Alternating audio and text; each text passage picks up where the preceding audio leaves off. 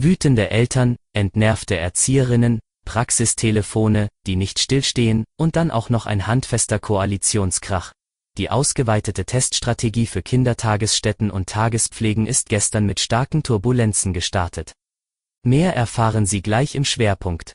Es ist Dienstag um 5 Uhr. Guten Morgen. Vorweg, was sonst noch wichtig ist.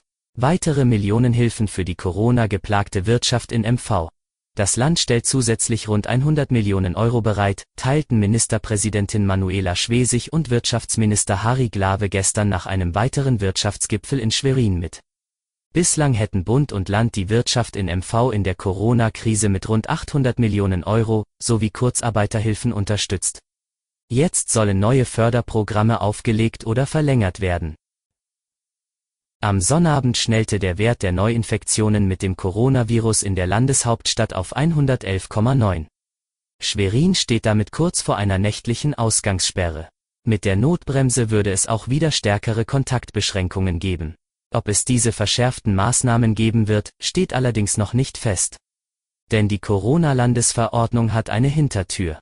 So geht es immer um ein diffuses Infektionsgeschehen, das ausschlaggebend ist. Können die Infektionen lokal eingegrenzt werden, ändert sich nichts. Zum Schwerpunkt. Gestern startete die ausgeweitete Teststrategie für Kitas und Kindertagespflegen in MV. Kinder mit Husten, Schnupfen oder anderen akuten Symptomen einer Atemwegserkrankung dürfen erst nach einem PCR oder gleichwertigen Test in die Einrichtung gebracht werden. Zudem müssen die Eltern nachweisen, dass sie mit ihren Sprösslingen einen Arzt aufgesucht haben. Die neuen Testpflichten seien für Familien und Einrichtungen mit gravierenden Belastungen verbunden, moniert der Kita-Landeselternrat.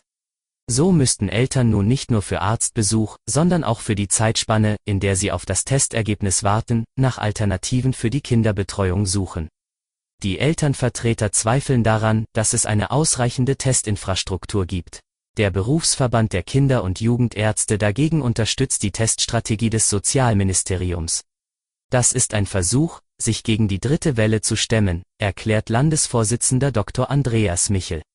Allerdings müsse in Details nachjustiert werden, so sei die Attestpflicht einfach mit zu großem bürokratischen Aufwand verbunden. Es liefen bereits Gespräche, um Vereinfachungen zu finden. Oberstes Ziel müsse es bleiben, Schulen und Kitas weiter zu öffnen. Und das gehe nur, wenn es gelingt, Infektionsketten zu durchbrechen. Alle Infos gibt es wie immer auf svz.de-audiosnack. Bis morgen.